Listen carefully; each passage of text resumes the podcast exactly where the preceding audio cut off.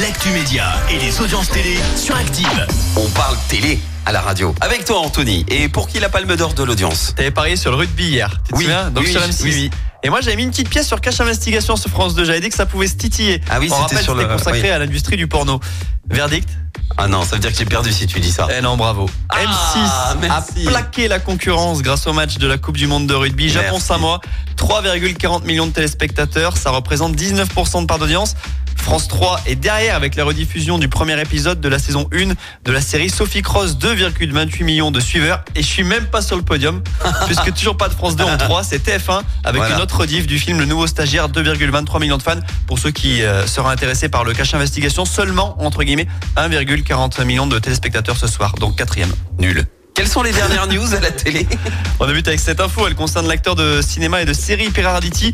Alors il a été victime d'un malaise sur scène et donc hospitalisé d'urgence avant-hier soir.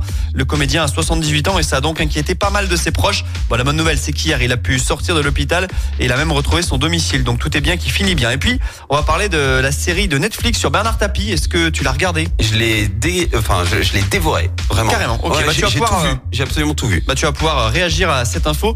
Euh, on pouvait s'en douter un petit peu, hein, mais la série, elle a définitivement pas séduit la famille de Bernard Tapie euh, lui-même. Ils étaient contre, hein, à la base. Ce qui- Ouais, ce qui m'a un peu gêné, c'est qu'on le fait passer pour un idiot, a notamment dit sa femme Dominique Tapie. Alors est-ce que c'est le cas? Un idiot? Ouais, c'est ce qu'elle a dit. Ah non, mais je trouve pas, non. Je le, je le trouve plutôt talentueux. euh, Enfin, dans, dans la série, enfin, non, Ok. je, le trouve, je, je le qualifierais pas d'idiot. Au contraire, avec tout ce qu'il a fait. Non, d'escroc, oui.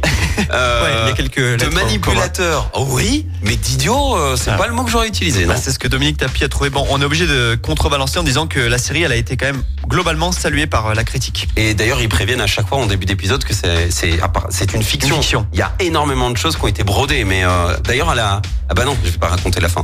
Sinon, il y a quoi de beau à voir ce soir? Sur TF1, du rugby avec un AK en prime, avec un très important Italie-Nouvelle-Zélande, c'est le groupe des Bleus. Euh, Simon Coleman sur la 2, France 3 propose de son côté les années Mireille Dumas, Arizona Junior sur la 5, et puis enfin sur M6, Bouchou. Eh ben voilà, hein, TF1 va encore plaquer tout le monde. Oui. Ah bah c'est sûr, Italie, Nouvelle-Zélande, attends. Il y a pas de, même pas de débat. Merci Anthony. One Republic pour le retour des hits. Voici Counting Stars. Écoutez en direct tous les matchs de l'ASSE sans coupure pub, le dernier flash info, l'horoscope de Pascal et inscrivez-vous au jeu en téléchargeant l'appli Active.